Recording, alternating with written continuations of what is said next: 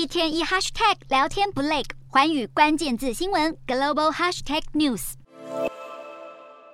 美国银行第三季财报出炉，虽然获利较去年同期下滑大约百分之八，因为和其他美国大银行一样，为了预防美国经济恶化产生的可能坏账，美银也扩大提列准备金。但整体营收还是较去年同期增长百分之七点六，达到两百四十五亿美元。美国联准会为了对抗通膨，采取激进升息，虽然引发美国经济可能陷入衰退的疑虑，但利率和贷款成长高涨，让美银的第三季净利息收入较去年同期大增百分之二十四，达到一百三十八亿美元，创下至少十年来最高。而净利息收入是美银的主要收入来源之一。不止美银，美国摩根大通、摩根士丹利、花旗和富国银行上周公布财报，都显示净利息收入增长。而高盛集团则是计划将主要事业整并为三个部门，这将是高盛执行长苏德卫上任四年来的第三次大改组，也是高盛史上最大的一次业务整并。而对于联准会的大力升息政策，新科的诺贝尔经济学奖得主美国学者戴蒙有话要说。